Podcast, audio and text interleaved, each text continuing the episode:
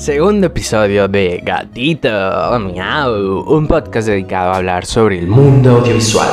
Yo soy el gato Reg, un peludito gatito el cual habla de cine. En esta ocasión hablaremos sobre un tema específico. Respira conmigo. Tranquila, tranquilo. ¿Estás segura? ¿Estás seguro?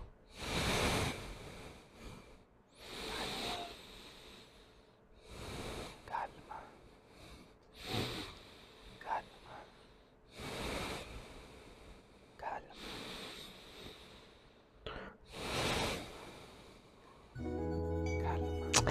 Calma en tu vida. En futuros episodios seguiremos reseñando películas y series. Hoy toca hablar de las ventajas que la primera temporada tiene sobre el resto de temporadas en una serie.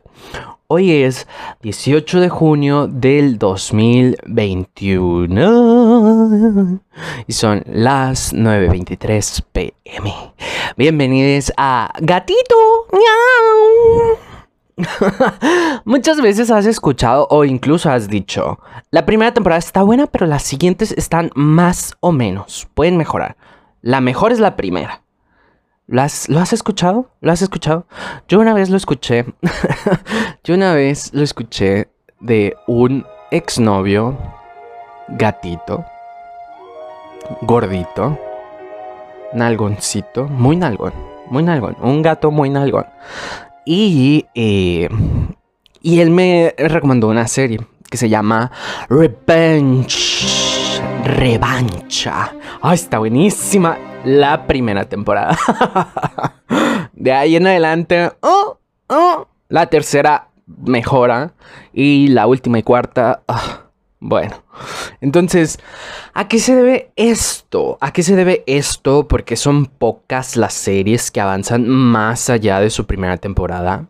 Bueno, Comenzando la conversación del día de hoy, este lindo gatito te puede decir que una de las primeras ventajas que tienen la primera temporada sobre el resto es que están hechas con mucho mayor tiempo que sus hermanas. O sea, para entender esto, debemos comprender que antes de poder ver un producto audiovisual en la chica pantalla, se hicieron varios procesos. A grandes rasgos, de forma regresiva, podríamos decir que antes de verla en la televisión o en tu plataforma de streaming favorita, o sea, hablaríamos de que se realizó una campaña publicitaria, una edición del material, la grabación de la película, organizar esa grabación con toda la logística que conlleva, conseguir el dinero para la grabación y muchos pasos antes. El primero, escribir un guion.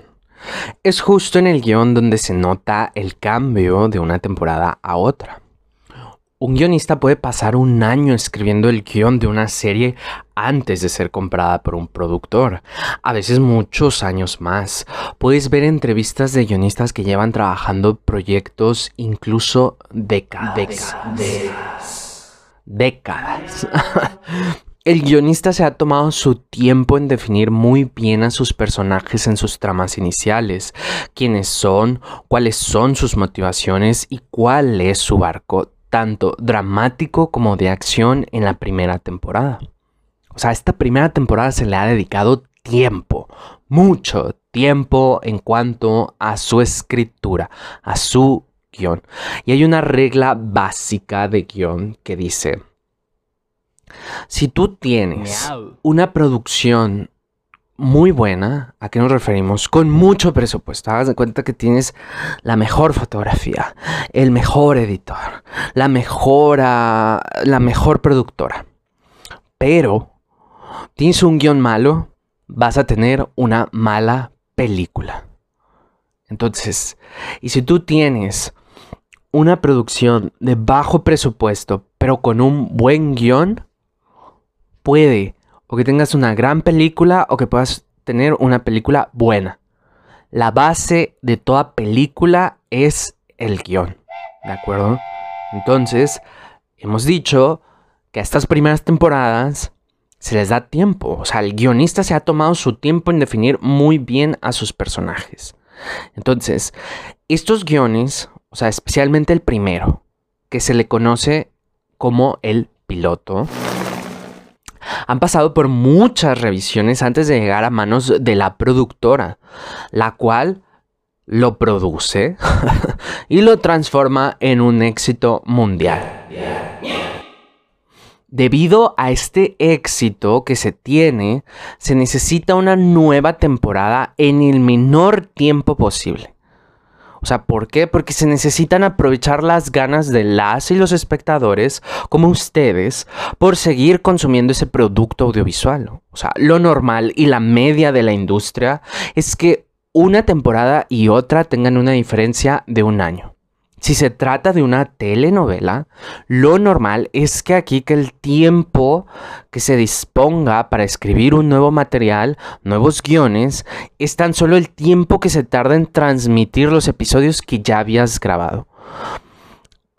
Las televisoras, la manera en que, bueno, las televisoras que producen su propio material, estrenan las telenovelas incompletas. Primero graban una gran cantidad de capítulos, pero las dejan incompletas. ¿Por qué hacen esto? Porque en caso de no tener éxito, la cierran antes. O si el contrario, la telenovela ha sido un gran éxito, la pueden extender. Esas son las estrategias que hacen tanto las telenovelas como eh, cuando estás produciendo una serie. Entonces, comprendiendo este ritmo de trabajo, significa que hay menor tiempo para perfeccionar cada detalle de nuestro guion en una segunda temporada. O sea, vas ahora en contrarreloj. Porque aparte de que tienes que escribir el guion, se necesitan grabar esos guiones en ese año. En ese año. en ese año que tienes para una segunda temporada. Tengamos en cuenta que mínimo el guionista, como dije antes, pudo haberse llevado un año escribiendo el guion o los guiones de la primera temporada. Esto ya no contemos grabaciones. Y ahora en su segunda temporada, el guionista debe realizar estos guiones o la guionista debe realizar estos guiones en meses o incluso semanas. Semanas, porque se tienen que grabar. Se tienen que grabar, se tienen que editar, se tiene que hacer publicidad y luego se tienen que estrenar. Grandes pasos. Obviamente hay muchísimos más. Y es ahí donde empiezan a resaltar esos fallos de la trama. Son fallos de trama. Porque puede que el guionista tan solo haya pensado en una primera temporada. Es cierto que una guionista preparada sabe desde un inicio lo que quiere realizar con su historia, pero entran en juego nuevos factores a tener en cuenta después de un estreno. Como que quizás el público conectó más con un personaje secundario y el estudio que financia la serie quiere que se le dé más protagonismo, lo que hace entonces que la idea original tenga que ser adaptada. La guionista tenía una idea de cómo tenía que ir su trama en la segunda, la tercera, en la cuarta temporada. Pero quizás está recibiendo indicaciones de su estudio o el público mismo está pidiendo más de un personaje y es ahí donde pues quizás tienen que desarrollar otras tramas que quizás no tenían contempladas. Entonces, puede también que el rating en los primeros episodios fueron muy buenos y después se bajaron. Entonces, como digo, el estudio apuesta por una segunda temporada, pero pide lo que cree que le dará el éxito de los primeros episodios. O sea, entran en factor muchos factores. Como que puede también ocurrir que algunos actores y actrices dejan el proyecto. Ya sea porque pasa, de verdad que pasa, que le temen al éxito o no han quedado conformes con el resultado de la primera temporada. O también que sus contratos solo eran para una primera temporada. Entre estas y muchas razones, el actor o la actriz decide salir del proyecto y quizás ese actor o actriz era la protagonista. Lo cual le hace al guionista dar una curva de muchos grados para saber por dónde continuar la trama en la segunda temporada. Podemos decir entonces que los tiempos son un factor en cuanto a la calidad del producto. Para poder salir airosos de esto, la guionista arma un equipo de guionistas, la cual todas juntas escriben los guiones de la segunda temporada dirigidas por las ideas de la guionista principal o la productora. Esto o sea, esto puede provocar que haya muchas manos, muchos estilos y los personajes pierdan esa coherencia por el hecho de estar pasando por tantas manos. Pero vamos, la realidad es que lo hacen funcionar. La mayoría de series con éxito que alcanzan el éxito internacional, su forma de trabajar es esta. Muchas guionistas dirigidas por una guionista principal. Así es como se trabaja usualmente. También puede pasar que el estudio o la productora o la plataforma de streaming decide extender la temporada, o sea, decide renovar, más bien, más bien, decide renovar la temporada, pero ahora con más episodios.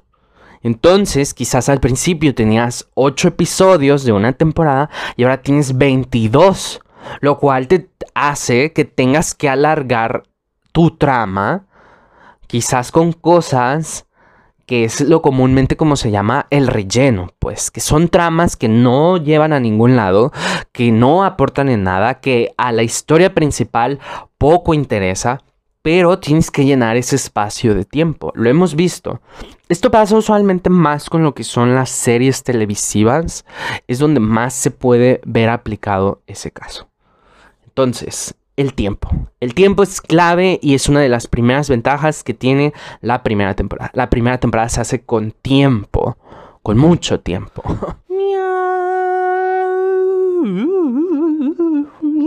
Una segunda ventaja que tiene la primera temporada sobre las demás tiene que ver más con la percepción del espectador sobre la serie.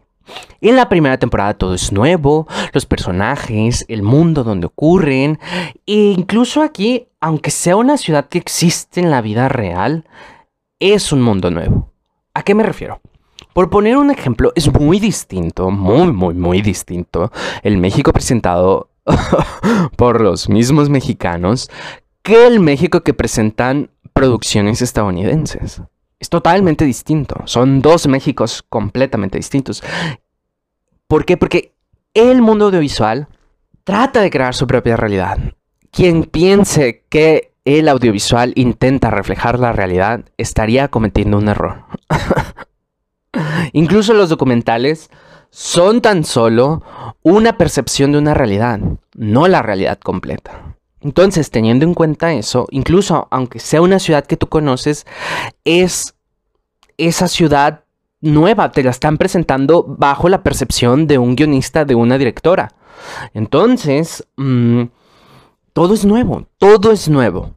Se puede decir, o sea, que estás conociendo a alguien nuevo. La primera temporada son introducciones de personajes.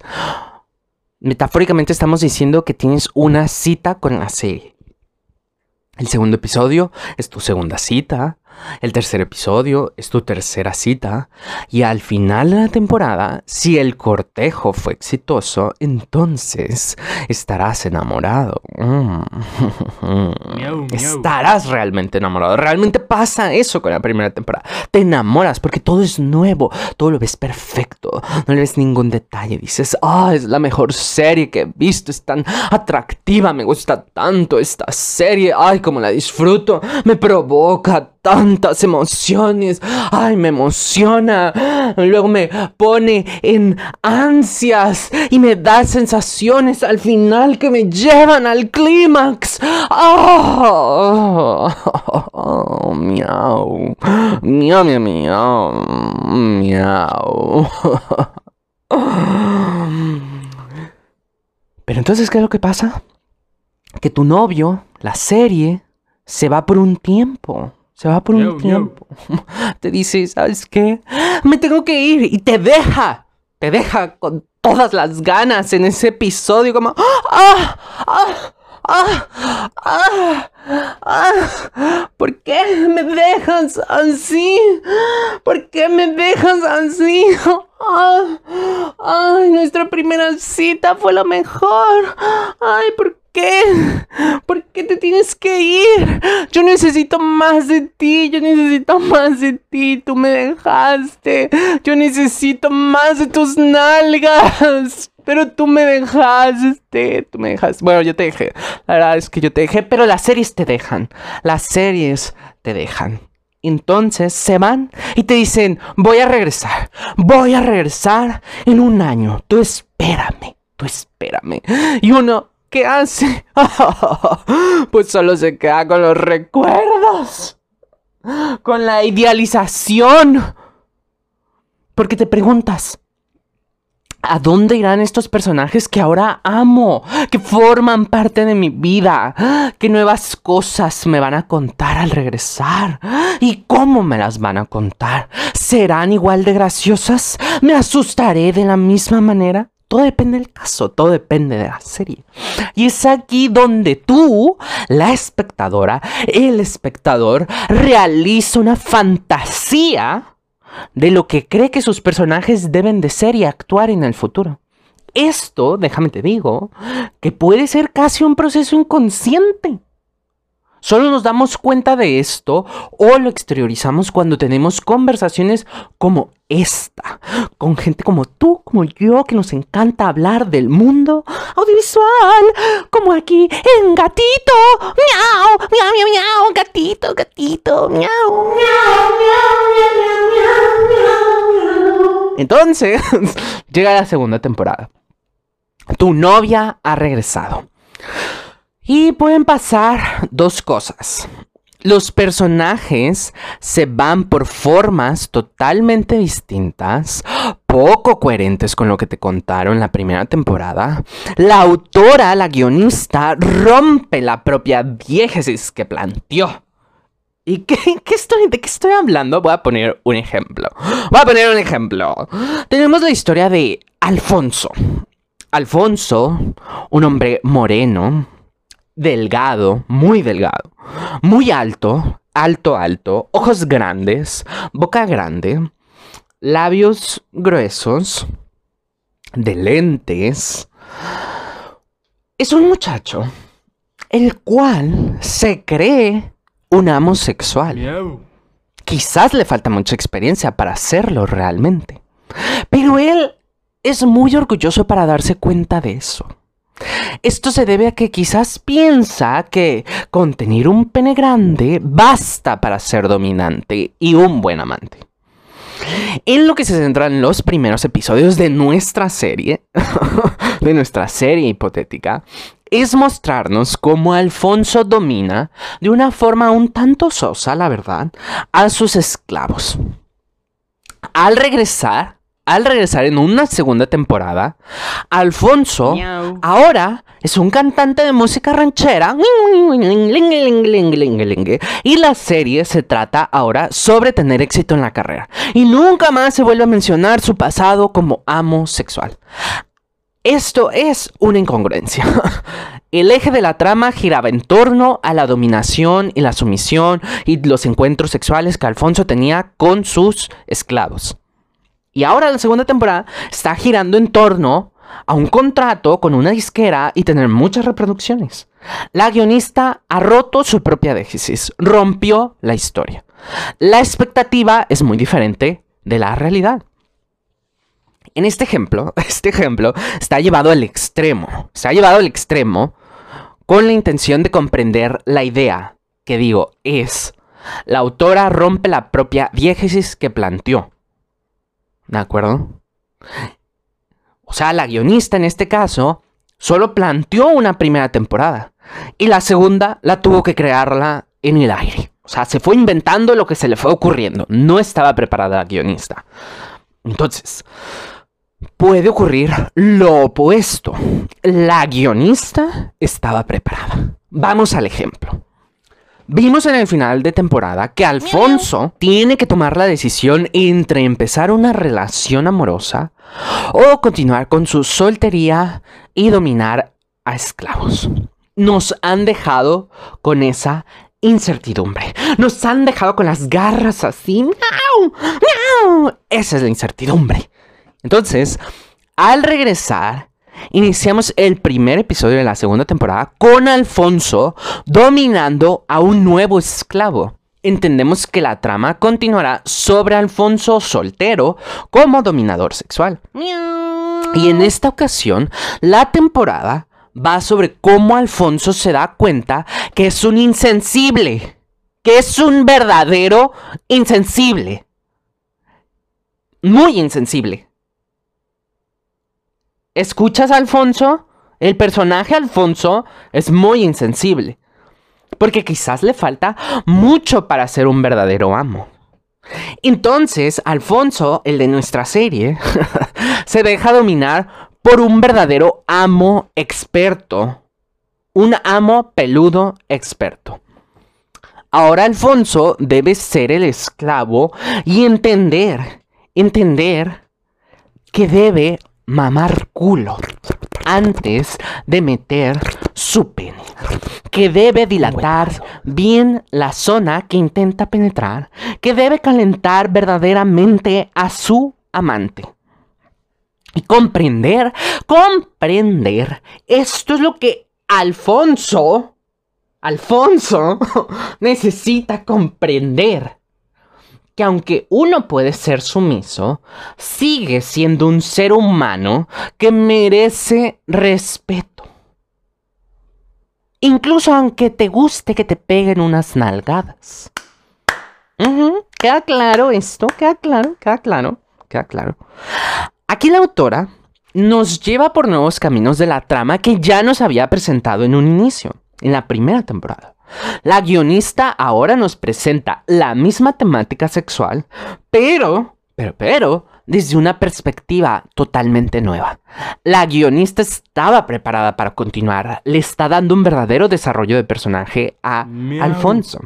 Como ves, la segunda temporada es reencontrarse con tu novia que se fue lejos.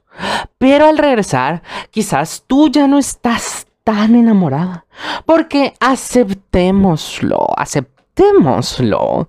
Saliste con otras chicas, viste otras series en ese tiempo. Lo hiciste, yo sé que lo hiciste. Yo sé que tú lo hiciste e incluso, e incluso viste otra serie cuando terminaste con tu novia la serie. O sea, acabaste la serie y te fuiste rápido a ver otra. Te fuiste a ver otra. Así que, al regresar tu serie, le puedes ver sus detalles. Sus detalles, ¿de acuerdo? Porque ya esa etapa de enamoramiento ya pasó. Ya son personajes que conoces, ya son personajes que esperas que actúen de cierta manera. Ya esperas que los chistes se cuenten de cierta manera. Ya esperas un ritmo, ya esperas ciertas cosas ya viste algo y sabes qué, necesitas más, necesitamos más. Entonces, entre lo que pensabas que sería y lo que es, pues es quizás distinto. Entonces, esa es la segunda ventaja de las primeras temporadas. ¿Estás de acuerdo que las primeras temporadas tienen una ventaja sobre las demás? Dime.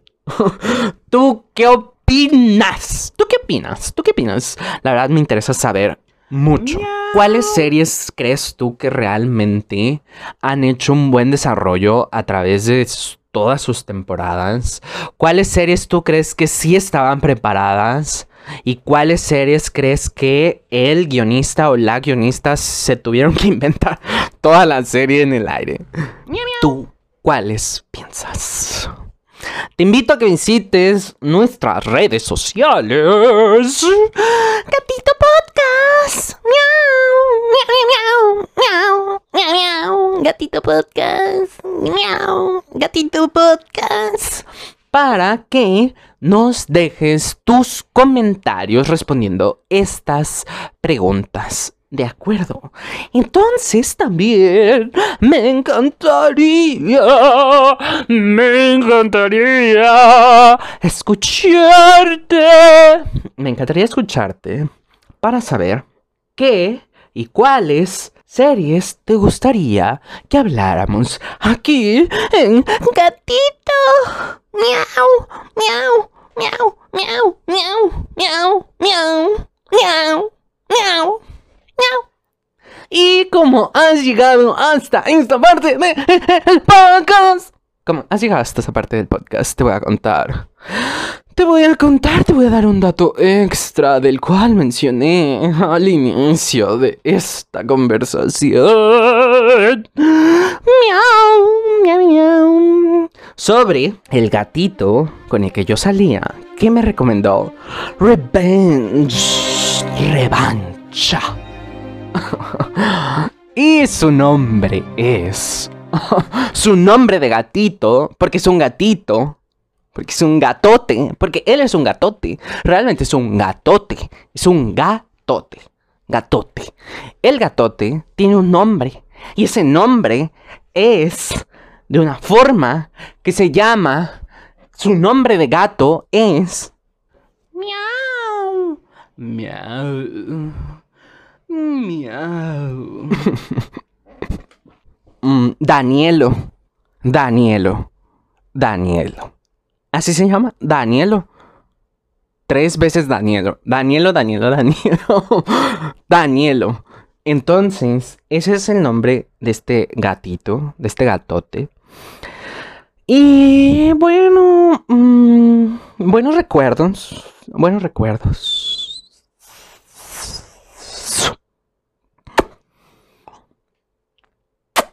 Bueno, pues gracias por escuchar Gatito, Gatito, Gatito. La conversación del día de hoy terminó y justo hicimos esta conversación porque en el siguiente episodio... En el segundo, en el siguiente episodio vamos a hablar sobre una nueva serie que mm, se llama Kakaguri. Vamos a ver lo que es el dorama, o sea, el live action con actores, actrices, porque Kakeguri está realmente, es un anime y creo que también es un manga, y entonces uh, vamos a hablar de eso, pero primero era necesario comentar las ventajas de la primera temporada. Así que, sin más, te agradezco mucho que hayas estado aquí conmigo, el gato Resh. Gracias por pasar este tiempo conmigo. Espero que lo hayas disfrutado porque lo hago con todo mi cariño para ti, para ti. Miau, miau, miau, miau, miau, miau, miau. Miau, miau, miau, miau, miau, miau, miau, miau. miau, miau, miau, meow.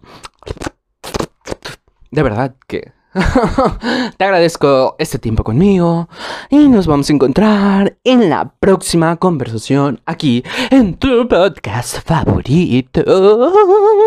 Gatito, gatito, gatito.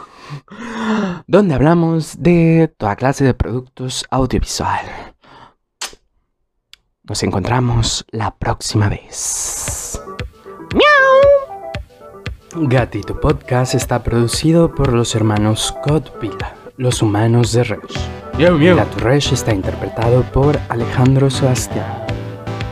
Guión de Serena Cott. Edición de audio, Hermano Verde.